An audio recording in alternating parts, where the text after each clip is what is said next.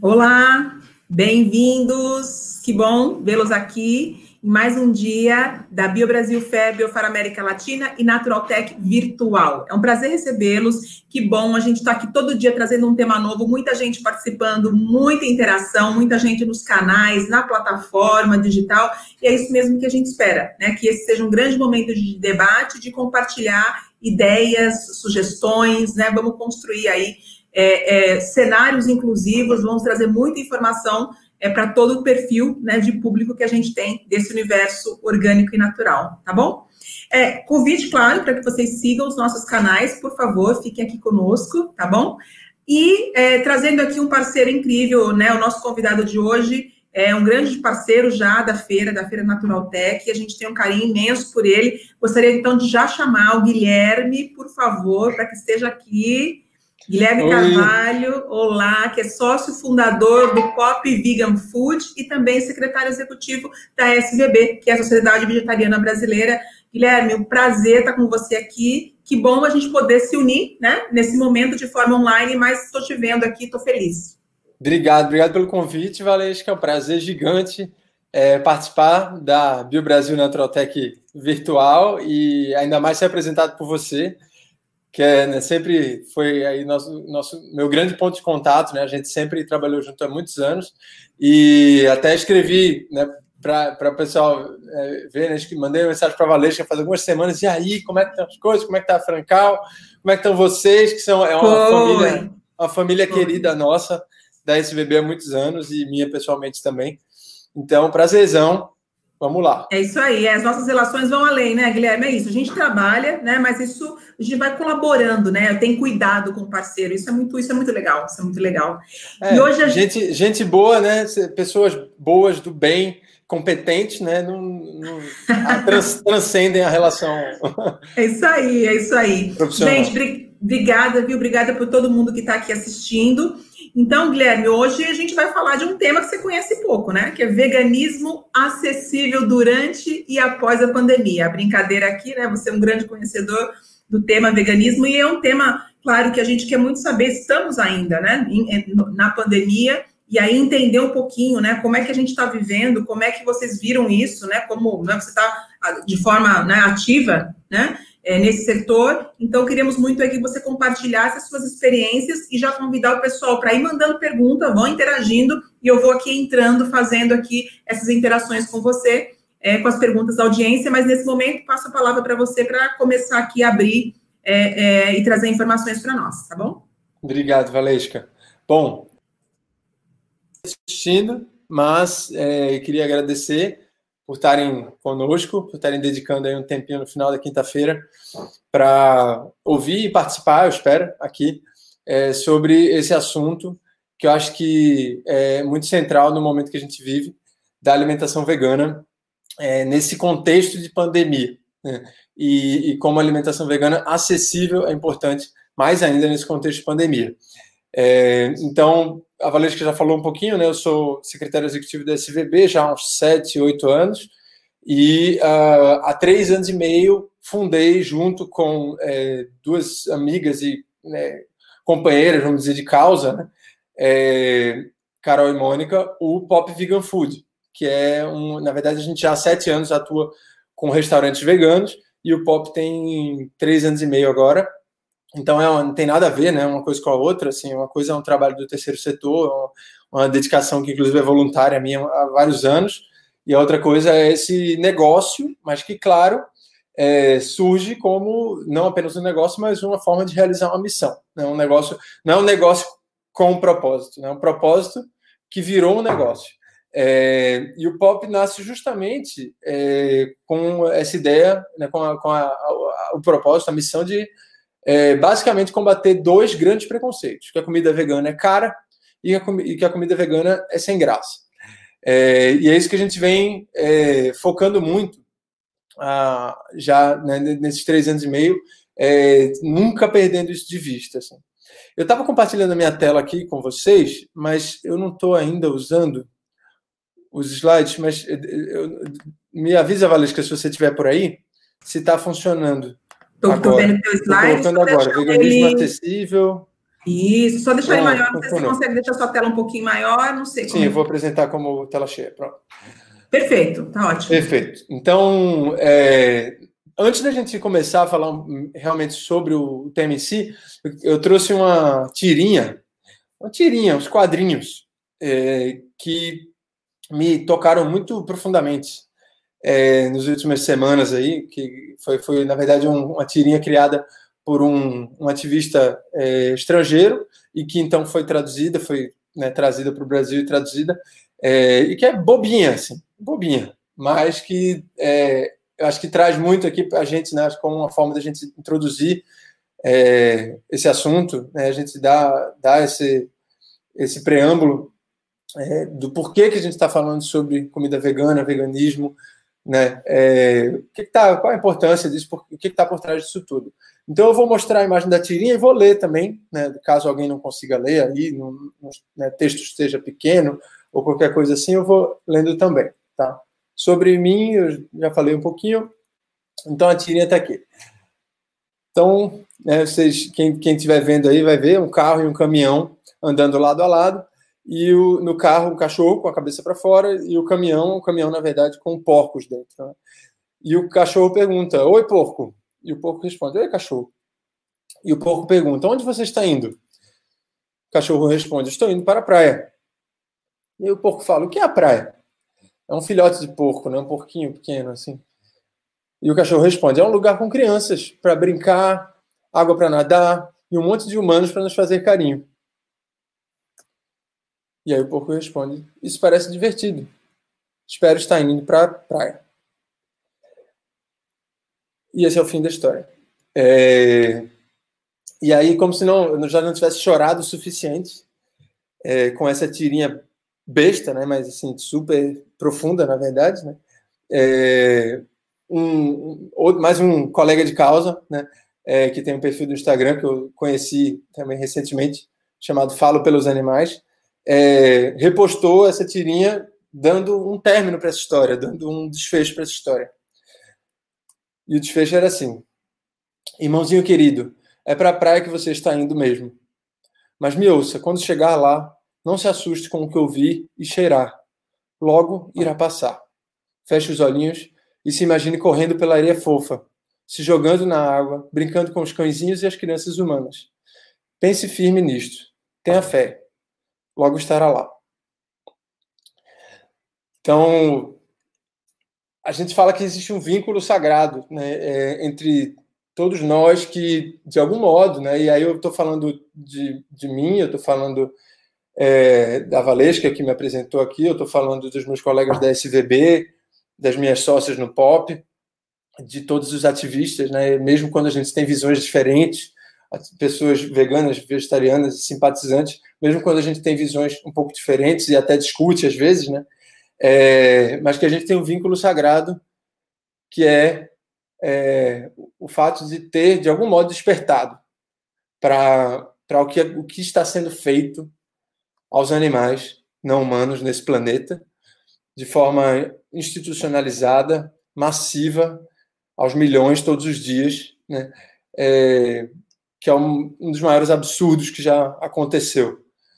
É, então, e que continua acontecendo, e são mortos aí mais de 100 mil animais por minuto no Brasil. Só no, no Brasil, não, desculpa, no, no, mundo. No Brasil são mais de 10 mil. É, mais de 100 mil animais por minuto é, terrestres, não estou nem falando de peixes, etc. É, então, estou falando basicamente de galinhas, porcos, vacas, é, para supostamente atender essa, essa demanda, essa necessidade, que não é necessidade nenhuma de comer animais. Né? Essa, na verdade, é esse desejo e essa demanda de mercado, que não tem absolutamente nada de necessidade de saúde nutricional ou qualquer coisa do tipo. E isso tá, eu acho que outras pessoas falaram muito melhor do que eu e falarão muito melhor do que eu esse ano, em outros anos da, da Naturaltech e de outros eventos, é, né, pessoas da área de saúde que a gente está né, tá, tá mais do que claro que não existe absolutamente necessidade nenhuma, inclusive você pode ter benefícios com alimentação sem animais. Então, esse vínculo sagrado né, é que eu quis trazer aqui com essa história, sabe, para a gente é, voltar para o centro né, da questão. É claro que o veganismo é, vai muito além da questão puramente é, dos animais, porque nós temos acabamos tendo benefícios, consequências positivas, né, impactos muito muito bons, né, muito desejáveis para a nossa saúde, como, né, como eu falei rapidamente, e para meio ambiente, para várias questões, para questões humanas, né, é, compaixão para, para com outros humanos.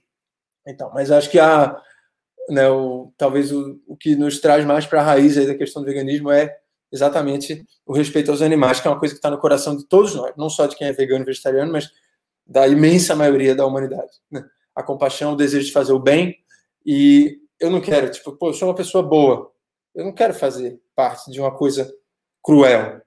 Então, é, é só essa diferença entre você sentir isso e dar o passo para fazer isso. Né? É, e o veganismo, por definição, é, a definição da Vegan Society, que é uma organização britânica que criou esse termo, veganismo, na década de 40, enfim, é, fala que o veganismo é uma, uma escolha que procura excluir, na medida do possível do praticável, todas as formas de exploração e crueldade com animais, como alimento, vestuário ou qualquer outro propósito. É, e aí eu destaquei a palavra escolha, é, porque embora na, lá no texto original eles tivessem até usado é, way of life, né, way of living, então seria algo como modo de viver, é, que às vezes se traduzem, é, às vezes traduzem como estilo de vida, mas a gente pensando em veganismo acessível, a primeira coisa que a gente tem que é, se desprender é essa visão de que é um estilo de vida, né? de que é um, sabe, um modo de vida, um estilo de vida.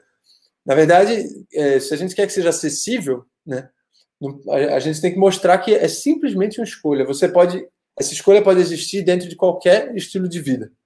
Então, você tem o estilo de vida é, jancão, né? Gosta de comer um monte de porcaria. Você tem o estilo de vida que você gosta de sair toda noite para balada. Você tem o estilo de vida é, mais caseiro. Você tem de repente valores, né? Mais para lá, mais mais de esquerda, mais de visões mais de esquerda, visões mais de direita. Você tem tudo, qualquer forma de ver o mundo é, ou estilo de vida é compatível com a alimentação vegana. É isso que a gente toca muito. É só uma escolha, cara. Você não precisa mudar nada do que você é, né? Não precisa ter um estilo de vida específico.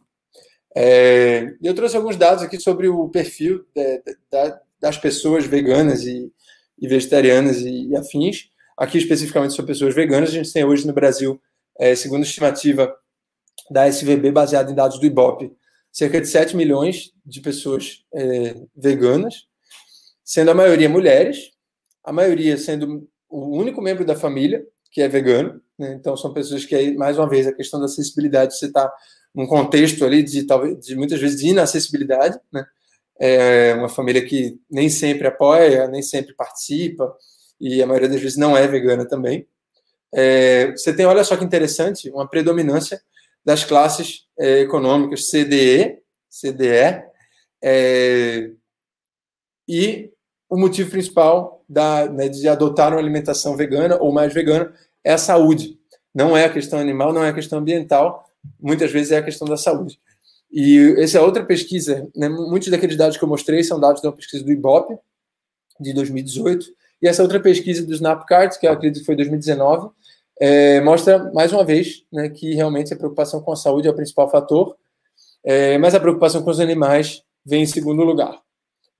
E mais importante, talvez, do que as pessoas que são é, veganas, que se consideram veganas, são os wannabe, né? São os, os, os digamos, os, os simpatizantes, né? Como a gente chama. Então, você, talvez alguém já tenha ouvido falar aqui a palavra é, ovo-lacto-vegetariano, né, que é, são vegetari pessoas vegetarianas que consomem laticínios e ovos, peixetarianos, que é uma palavra que às vezes tem gente no movimento que fica muito chateada que fala que essa palavra não existe, mas né, eu já vi pessoas que se intitulam desse modo, porque são, são quase vegetarianas, mas comem peixes, é, flexitarianas, que são pessoas que reduzem, procuram reduzir o seu consumo um, dois, três, quatro, cinco dias na semana, é, não consumir carnes e derivados, é, ou reducionistas, que é basicamente o sinônimo. Existe um livro nos Estados Unidos que ganhou, né, ganhou grande projeção, é, que se chama Solução Reducetariana, que fala muito sobre isso, e que é um raciocínio muito simples, né, de que se a população inteira consumisse metade da carne que consome, seria a mesma coisa que 50% da população não consumir carne. E que incrível seria se 50% da população não consumisse carne, não? Eu acredito que vai ser 90, 95, 99, antes do que a gente imagina. Mas se já fosse 50%, não seria nada mal. Então, por que não a gente também encorajar e aceitar e acolher, e incentivar que as pessoas reduzam seu consumo drasticamente? Né? Isso é uma grande ferramenta de transformação. É, e esses todos são as pessoas que a gente chama de simpatizantes, às vezes. Eu acho que é muito importante isso, a gente abandonar os rótulos. E isso é uma questão também de acessibilidade da alimentação vegana. Se a gente fala os veganos, os não veganos, sabe? A gente cria uma, uma, uma coisa de clube, de tribo, de separação, de distância, né? Que não ajuda os animais, cara. Não ajuda os animais e não vai fazer com que mais pessoas se interessem pelo veganismo. Pelo contrário. Então, é, eu acho que é, o, é, essa questão de, de, pessoas que reduzem, né, é, muitas vezes, é, inclusive, são, é, é, um caminho, e a gente tem. Tem gente que diz, não, não é um caminho é, para a alimentação vegetariana, muitas vezes é, outras vezes não, né, para a alimentação vegetariana ou vegana, mas de algum modo animais estarão sendo salvos. Né? E quando a gente se preocupa mais com cada refeição e menos com o rótulo das pessoas, a gente abre a possibilidade de muito mais pessoas comerem comida vegana. Isso é, é um pouco do conceito também que a gente tem lá, né, também lá no Pop Vegan Food. É, e olha que legal, a maioria das pessoas no Brasil já entende que reduzir o consumo de produtos de origem animal é uma atitude positiva. A grande maioria. Então, quer dizer, você aí o, a barreira que você já venceu aí nesse ponto, né? Se eu, inclusive, olhar do ponto de vista histórico, é, com o tipo de preconceito e rejeição que a alimentação sem carne tinha, né, a alimentação vegana tinha, é, a gente já tem a faca e o tofu na mão, como a gente diz. É só a gente não afastar e a gente promover é, né, fatores que tragam mais fortemente essa questão da acessibilidade. Eu vou falar sobre isso em seguida. Mas antes de falar sobre acessibilidade e definição de acessibilidade, eu não sei se todo mundo acompanha as redes sociais da SVB, é, que a gente lançou há, há, alguns meses, né, mais ou menos concomitante com aí, o início da pandemia, os primeiros meses dessa pandemia de, de Covid de 2020, é, uma, uma campanha chamada Bomba Relógio, que basicamente traz à tona toda a correlação entre o consumo de carne e derivados e o surgimento de novas pandemias de doenças emergentes. É, e, e, é incrível como esse vínculo é, assim, inequívoco, sabe? É, e a gente se. Cara, é chocante como ninguém está perguntando, né? Como ninguém está falando. Ninguém está querendo saber por que, que a gente está vivendo o que a gente está vivendo. Todo mundo fala como é que a gente vai voltar ao normal, ao novo normal, sei lá o quê. Né? Todo mundo fala ah, é, como é que a gente pode minimizar os danos, né? Como é que a gente pode fazer com que menos pessoas sofram, com que menos pessoas morram, com que menos pessoas percam empregos. Como é que fala-se sobre muita coisa, mas ninguém fala sobre por quê. Por que a gente está vivendo isso?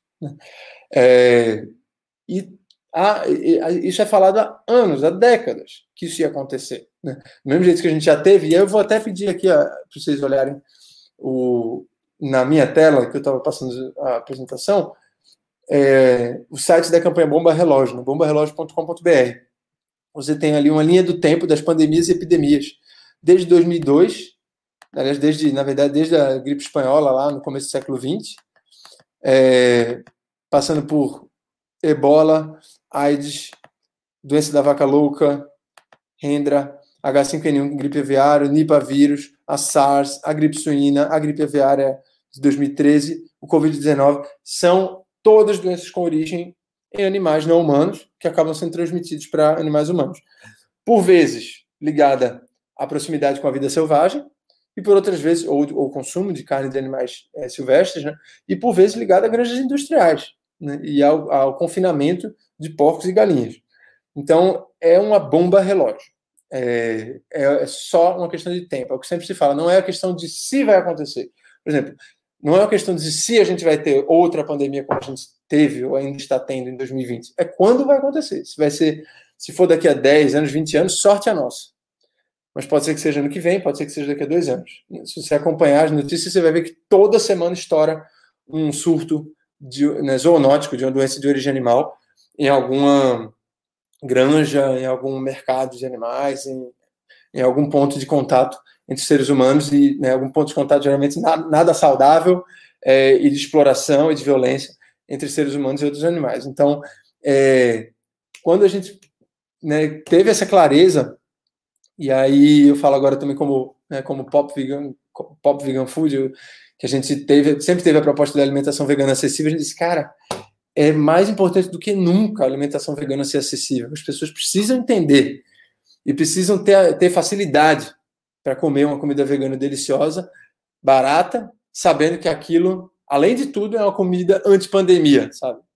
É, então, é, é, isso é um ponto também que a gente vem batendo bastante, que eu acho que é muito importante as pessoas perceberem.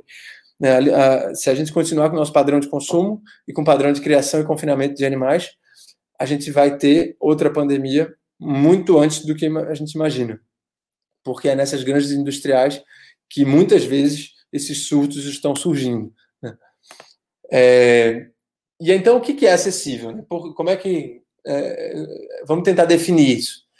Em termos de alimentação, acessibilidade, acho que toca no, no tripé é, sagrado do, né, da, do, até do marketing de, de comida, que é preço, sabor e conveniência. Esses são os fatores basicamente que determinam a decisão de compra de um, de um alimento, de uma refeição, de um prato no restaurante, de um produto industrializado no supermercado. É, então, a gente sabe que a comida ser vegana, ser é, sustentável, são fatores que né, promovem o que a, gente, que a gente acredita como visão de mundo. Mas se a gente não garantir esse tripé, a gente não vai conseguir passar de, sabe, um punhado de pessoas comendo aquela comida. Então, a gente não quer, a gente não quer um clube. Né? Eu não quero um clube. Eu não quero uma tribo, um clube, um nicho. É, se a gente quer, né, se, se, todos que comem carne fazem parte desse problema e podem fazer parte dessa solução. Então, é, a gente, se a gente, né, por exemplo, exige muito em termos de postura, de ah, a perfeição, né? Tipo, ah, só é vegano, se você não é vegano, você não é nada, né? É, se você não é vegano, você é parte do problema, você não é parte da solução, você não está ajudando, você é um assassino. É, a gente afasta as pessoas, a gente exige um nível de, de pureza, de perfeição, é, que muitas vezes as pessoas não estão dispostas a dar, e a gente acaba perdendo a oportunidade de salvar muitos animais. Então, a gente precisa ter, além da, da, é, da do acolhimento, né, do postura de acolhimento, conveniência, sabor e preço. Como é que a gente faz isso? Bom, no POP, a gente é, vem tentando botar isso em prática. E, é, para vocês terem ideia, a refeição. É, isso não é. Desculpa, gente, parece, vai parecer merchan, né? Mas é porque é a nossa experiência mesmo, concreta, de, de como a gente pode mudar o paradigma das pessoas em relação à comida vegana é cara, a comida vegana é sem graça, sabe? É, então, refeições a partir de 10 reais para você comer à vontade, ou refeições muito bem servidas a partir de 10 reais. E que refeições, né? Também. Não adianta oferecer broto de, né, de lentilha, até trouxe uma foto aqui, é, né, um broto de lentilha germinado, é, com tofu in natura, é, aquele tofu branquinho, sem, né, sem, sem preparo, sem tempero, é, e achar que, que eu vou conseguir é, fomentar a alimentação vegana de algum modo. Só quem vai comer ali é quem já come, né? É quem já está já tá totalmente dentro dessa Kombi, né? E lá, a gente, como em muitos restaurantes veganos, que eu tenho também conhecimento, tem 75% a 80% da clientela não veg. Isso é maravilhoso, né? E por que, que isso acontece? Porque a gente traz uma comida familiar, né? Traz uma comida deliciosa, familiar, que a pessoa é acostumada a comer, ela conhece, ela gosta, uma versão vegana, por acaso é vegana. É, como diziam os caras lá do, do, do Impossible Burger, ou do Beyond, não sei, é, que a gente tem que, né, pelo menos era a política deles e a nossa também, é, gritar sabor e preço e sussurrar sustentabilidade e veganismo. Então, quer dizer, o fato da comida ser vegana é, é um, uma característica ali, mas que não vai ser o que vai definir a decisão de compra. Né? E aí, ali na frente, aquela pessoa diz: Putz, aquilo, né, eu estou comendo comida vegana, estou adorando. Quer dizer, tá sendo, tô, tô, não, estou não gastando muito, estou adorando. Tá aí, hein? E aí a questão, o fator vegano torna-se uma questão relevante para essa pessoa. Então você conquista, né, você, você atrai pelo preço, pelo sabor, e depois a pessoa acaba né, sendo conquistada e, e, acaba muitas vezes mudando sua alimentação para valer. Né? A gente já, já tive inúmeras experiências né, de ouvir pessoas falando isso. Né?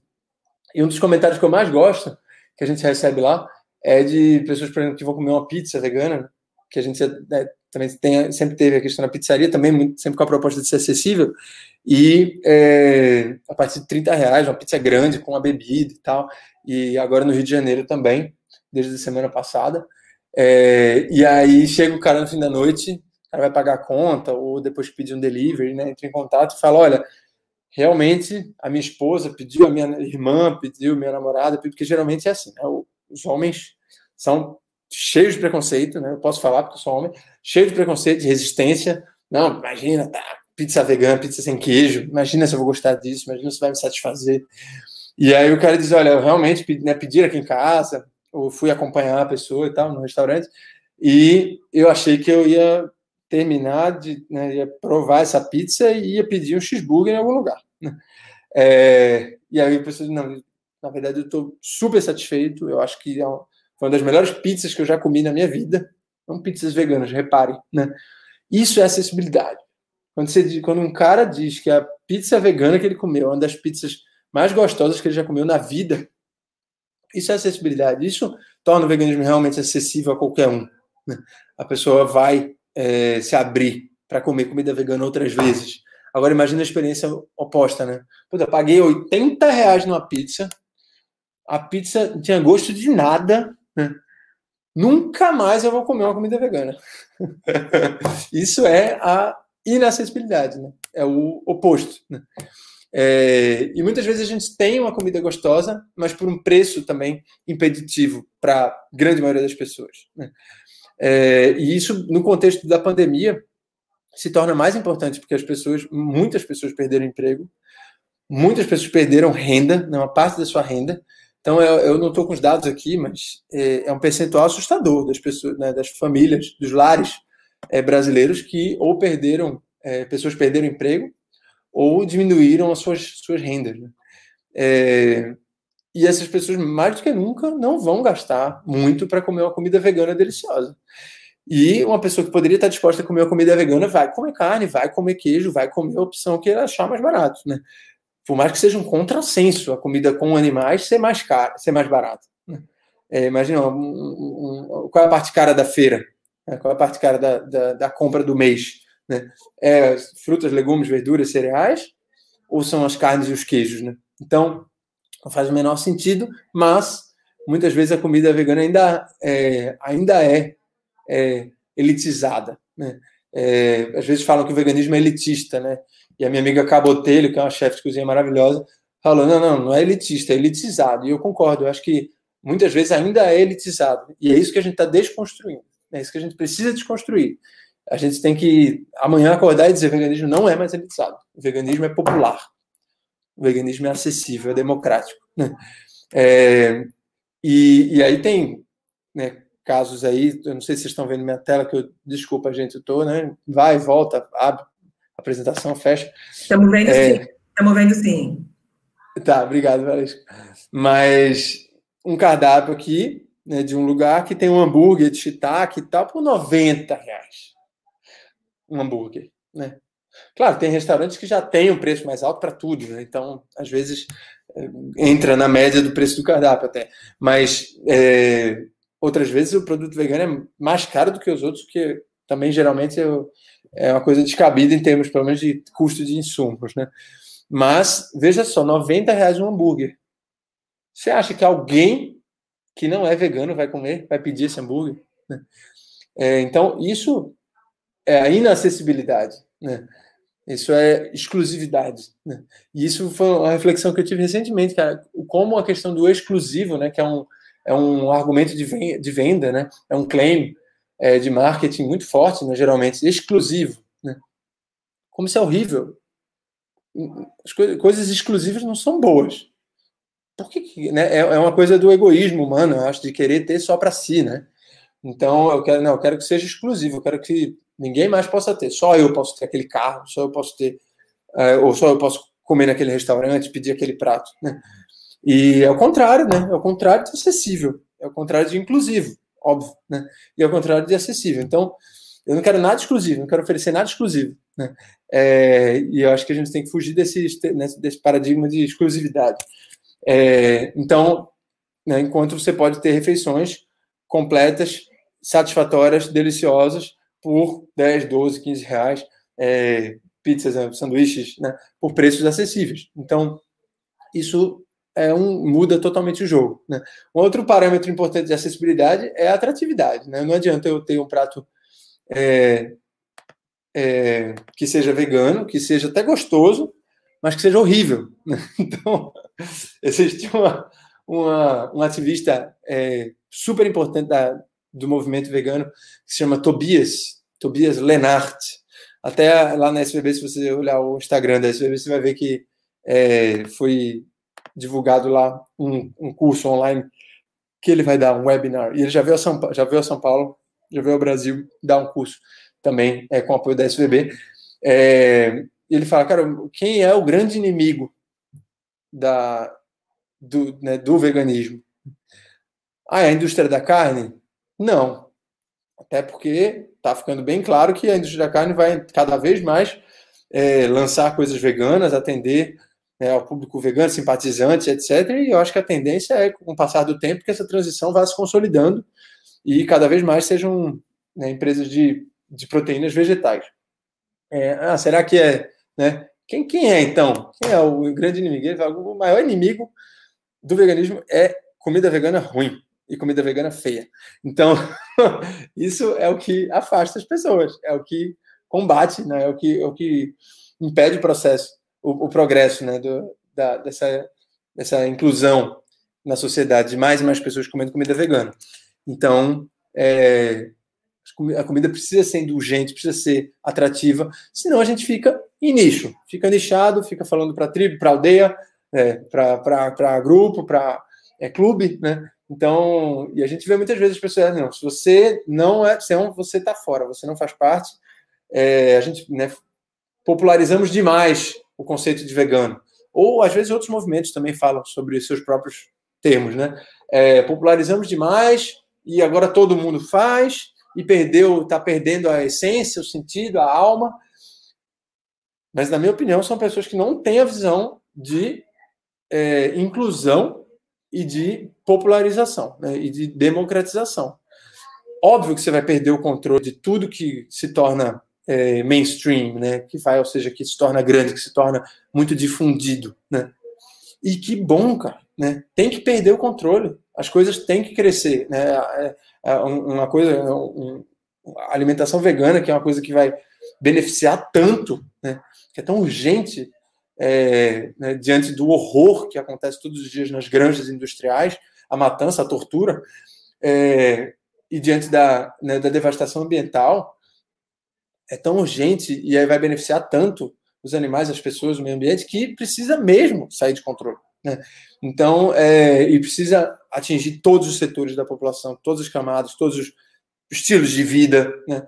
Então, veganismo não é estilo de vida, não pode ser estilo de vida, tem que ser simplesmente uma escolha a cada refeição. Não é nem necessariamente uma escolha é, de vida, né? uma escolha para sempre, uma escolha permanente, é uma escolha a cada refeição.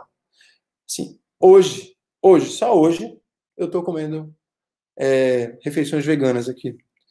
Sensacional, parabéns, maravilha, é isso, é o hoje. Amanhã você vai ter, você vai ter a possibilidade de decidir isso novamente, né, de fazer parte dessa solução novamente, de fazer essa escolha consciente novamente. E se você não fez, no dia seguinte você faz, sabe? Então, buscar pureza, perseguir essa pureza não vai ajudar os animais. É, e, e, a questão né, também, acho que um, um, fator que traz acessibilidade é, é combater os estereótipos. Né? Então, eu, a minha vida, desde que eu me tornei vegano há 11 anos, é combater estereótipos. Né? Não que eu seja igual ao Lewis Hamilton da foto, né? Eu não, é, não, não tô sarado nesse nível aí e tal, e nem sou campeão de Fórmula 1, mas é, a gente tem que combater os estereótipos de sempre que possível. A ah, alimentação vegana é natureba. Não, alimentação vegana não é necessariamente natureba. A alimentação vegana é uma coisa né, para para, né, por exemplo, as pessoas são magras, né, são, são magras, são fracas, né, é, não necessariamente, cara.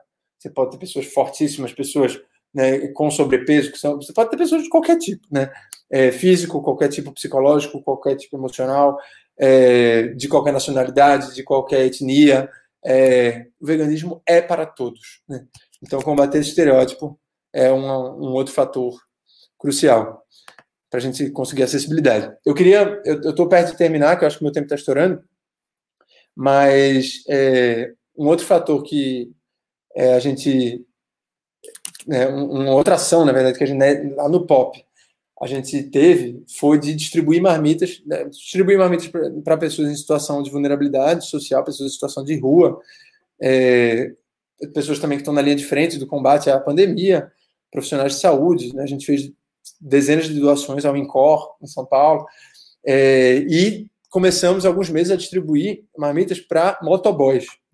Então, os motoboys que, são, né, que se tornaram né, atores tão protagonistas né, da, da, da, dinâmica, da nossa dinâmica social de consumo é, durante a pandemia, é, é são pessoas que a gente começou a perceber que muitas vezes faziam, entregavam comida com fome. Né? É, então, sentiam um cheirinho da comida gostosa com fome, sabe? É, e a gente disse, cara, a gente precisa fazer alguma coisa sobre isso. E a gente pensou, tal, fez conta, vai, não vai dar. E começou a disponibilizar a marmita para todo e qualquer motoboy que passasse na porta do Pop. E olha, tem dia que a gente recebe mais de 200, 300 motoboys no Pop. É, não são todos que pedem, né? Mas é, é, foi uma forma também de, obviamente, antes de tudo, é, aliviar um sofrimento que a gente percebeu que acontecia com aquelas pessoas que né, não, né, não apenas é, merecem pelo simples fato de serem é, pessoas, mas porque estão também aí por servindo a todos, né? Na pandemia, estão correndo para cima e para baixo. E, é, e a gente percebeu o quanto isso também trazia mais um, mais um, um passo né, para essa acessibilidade.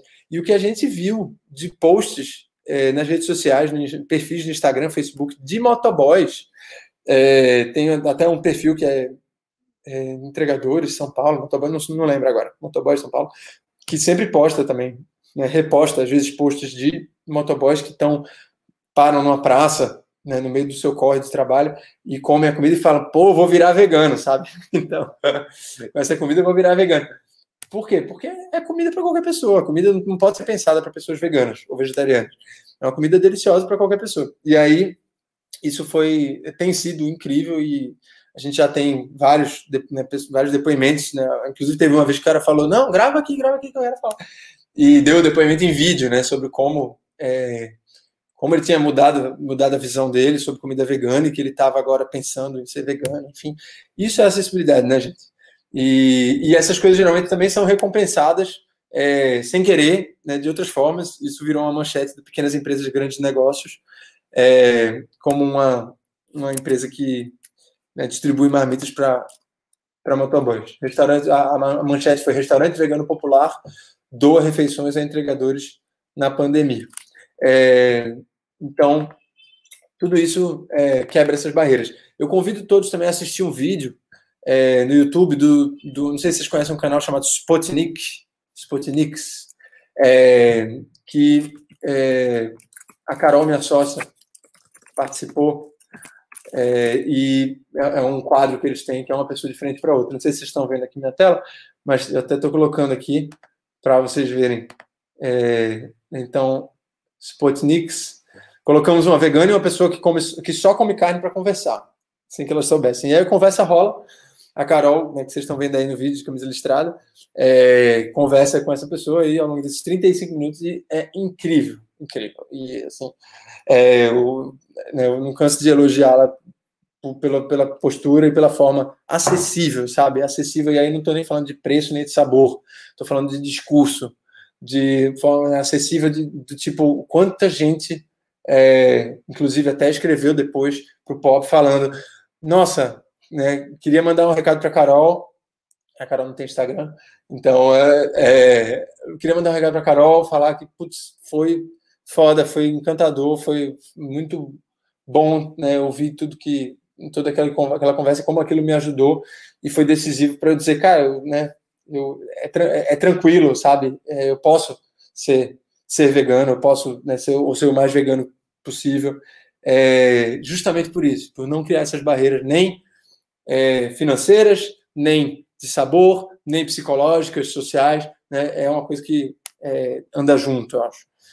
E, e é isso, gente. Eu acho que é, né, com, com, com essa proposta de comida vegana acessível, a gente consegue, é, né, principalmente nesse contexto de pandemia, em que a gente tem é, a causa né, central de tudo que está acontecendo ligada ao consumo de animais, e a gente tem é, uma população no Brasil e no mundo né, é mais, é, né, mais limitada em termos de recursos financeiros, é, é, não poderia ter momento mais oportuno para a gente falar de veganismo acessível, democrático, popular, veganismo para todos. É, a gente, por exemplo, agora, esqueci de comentar, né?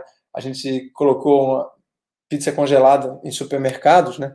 Está tá começando, está entrando nos supermercados e tal, e aí entra no supermercado que chama Bem Barato, né? Que já é uma realização por si só, pô, a nossa pizza está no supermercado bem barato, né? Não está só num lugar de, ah, de comidinha chique e tal.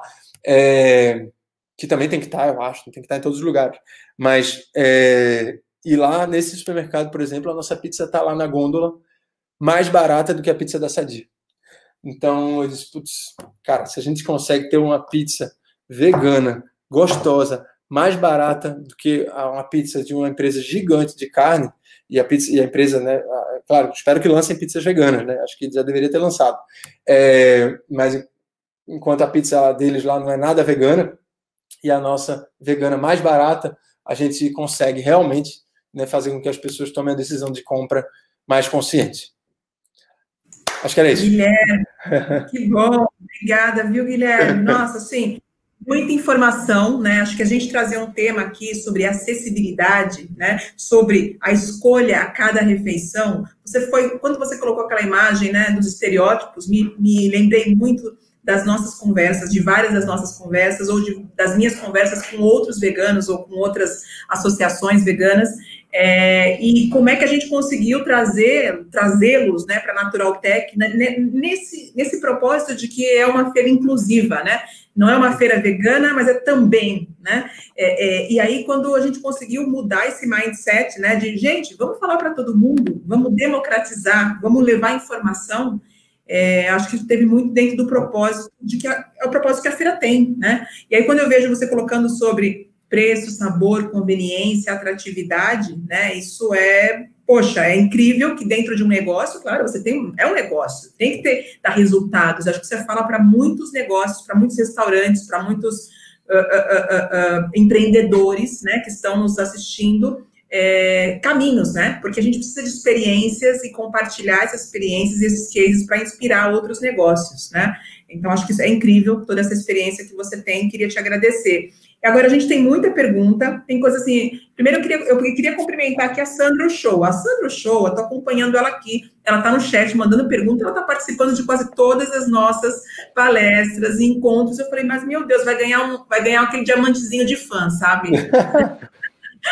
E ela, já, ela falou muito sobre essa questão da acessibilidade do preço, né, que foi algo que você comentou muito, né, sobre o preço de, né, como é que eu, como é que eu trago, né, preços mais acessíveis, né, é, e comentou sobre essa questão de preços entre os produtos orgânicos e também veganos, né, então, aí, eu acho que você falou bastante sobre isso.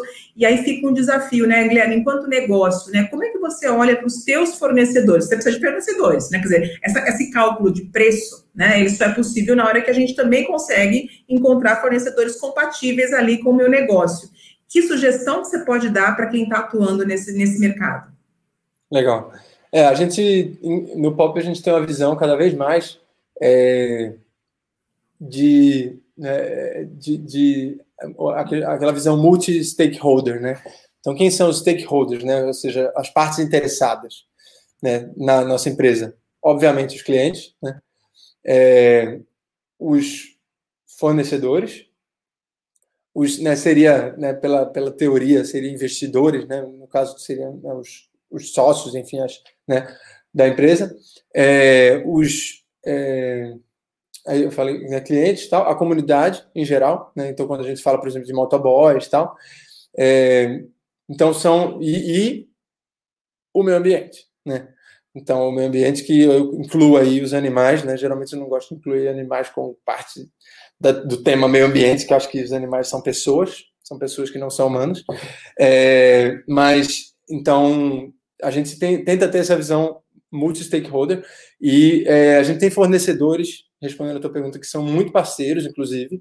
Então, quando a gente começou a fazer doação de marmitas, por exemplo, que a gente doou, acho que umas 9 mil marmitas, é, acho, que, acho que chegou, acho que passou 10 mil marmitas na, desde o início da pandemia, a gente teve é, muitos, olha só que legal, os, muitos clientes que doaram, né, que contribuíram, então compravam marmitas para serem doadas a 10 reais.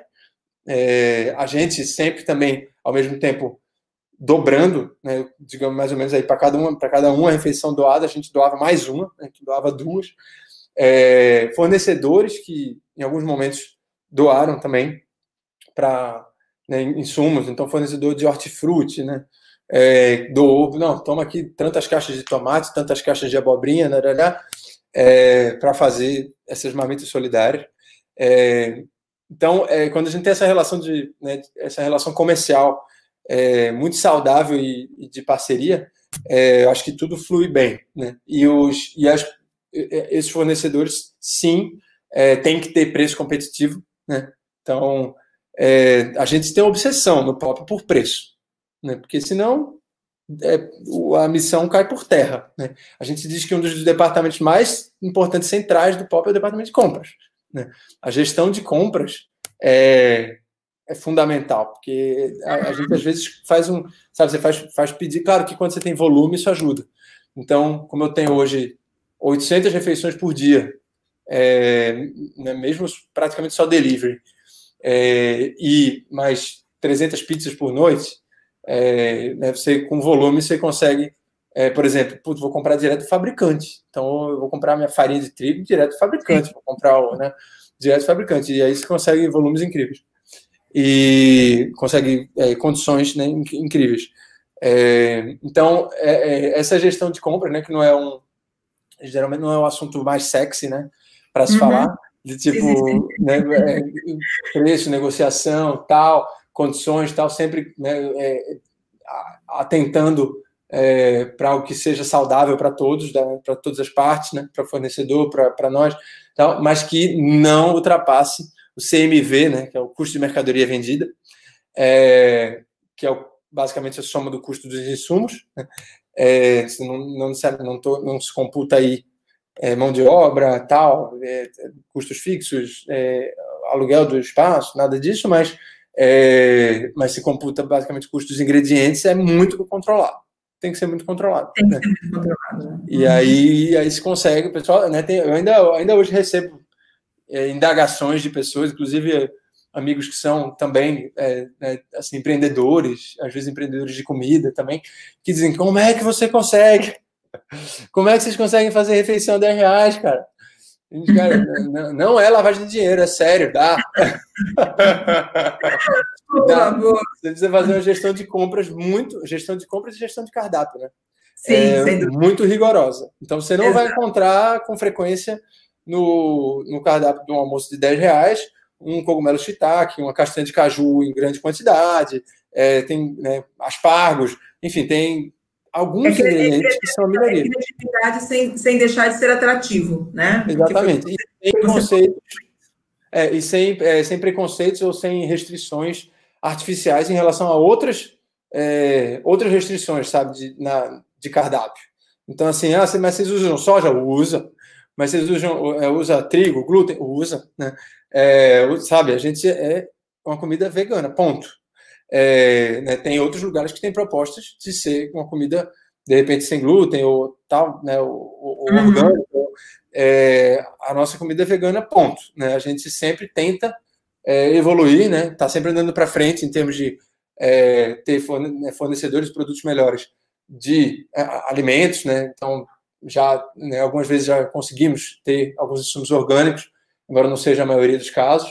Já embalagem, buscar embalagens melhores, né, que sejam menos ruins para o meio ambiente, né? É, são né, reciclagem, é, coleta seletiva, a, a, compensação ambiental pelo lixo reciclável que a gente não sabe se foi reciclado, né? Não tem o selo reciclo. A gente está buscando sempre ter essas mas sem perder de vista nunca a missão principal, que é a comida vegana só, não estou colocando nenhuma outra restrição aqui, vegana só, é, barata e gostosa. Então, é a questão de foco né, também. Exato, tem muito claro isso, né? E também e tá, e tá estando aberto aí as outras possibilidades à medida que você vai conseguindo adequar, né? Sim. Perfeito.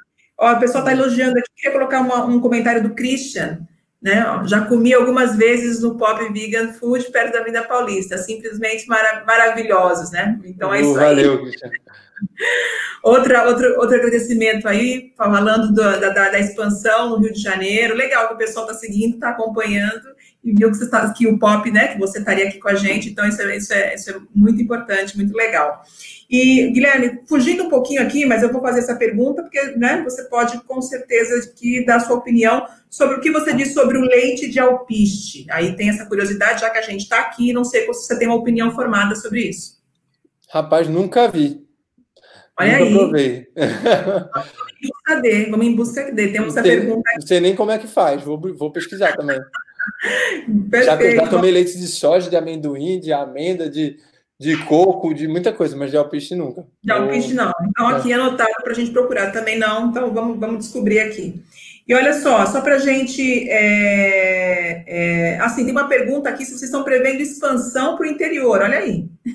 É, é, São, gente, Paulo, São Paulo e, e, Rio. Né? É, a gente abriu é, na, faz um, exatamente uma semana uhum. a Operação Rio Delivery. Eu estou no Rio nesse momento. É, mas só, só por delivery, atendendo a Zona Sul do Rio, Centro e Tijuca, né? Que já é Zona Norte ali. Mas é, foi, tem sido uma primeira experiência muito legal. Assim, a gente está curtindo e ralando muito. Está é, sendo muito bem recebido aqui no Rio, a gente está né, tá, tá surpreendendo assim o quanto as pessoas estão buscando e estão pedindo e tal. E aí a gente tem intenção assim de, de expandir para interior de São Paulo, para outras cidades em outros estados, né? outras unidades, outras unidades né? em São Paulo, por que não? Exato, desbravar esse Brasil que tem muitos Brasis, né? Sem sombra de é, dúvidas. E porque todo lugar que a gente vai, Valério, que é isso que a gente encontra, as pessoas dizendo: Nossa, que bom, porque aqui só tinha comida cara ou sem graça. e olha que é, é, assim, não é, não é injusto falar isso do, de cidades né, que tem vários lugares veganos, como o Rio de Janeiro, mas é, pelo menos assim, no Rio a gente chegou uma pizza, né? E, e a, a, o comentário era esse: uma pizza, não tem nenhuma pizzaria vegana, né? e o que tem de pizza vegana que se encontra ou é cara ou não é lá tão boa, tal, é, ou, ou enfim, é sempre assim, falta isso em todos os lugares, eu acho. Né? Uhum. Em, em, quase todas as cidades brasileiras falta isso. E, é, e a gente fica um pouco assim chocado que, né, que, que, que ainda não despertaram né, empreendedores em muitos lugares é, fazendo comida vegana mais barata, né? E, e gostosa e barata e né, com, com uma proposta desse tipo. E então, então vamos, vamos abrir, né? Então se se, se não tem, vamos abrir porque as pessoas. Né, a, gente, né, a gente já ouviu muitos depoimentos de, de pessoas assim, nossa, é, né, depois que eu conheci uma, essa pizza barata, gostosa e tal, inclusive, às vezes, pessoas que também têm restrições alimentares, não é o nosso, nosso target, né? Mas às vezes, inclusive, aqui no Rio teve um, uma, um, uma criança que a gente né, soube que os pais pediram, porque a criança era intolerante à lactose, nunca come queijo nenhum, de nada, não é vegana, mas não come. E aí ficou realizadíssima a criança, porque comeu uma pizza gostosa pela primeira vez, né, com um queijo vegano cremoso que a gente tem e tal. E, e, e isso Né? Falta, falta, principalmente por um preço acessível. Então a gente ajuda muita gente a se tornar vegana, eu acho. Ó, né? Olha eu caindo na tentação de falar se tornar vegana, né? Não importa, não importa o rótulo, tá? Ajuda muita gente né? a escolher a uma comer, refeição. Exatamente, a escolher uma refeição vegana, que isso é o que importa. É isso aí.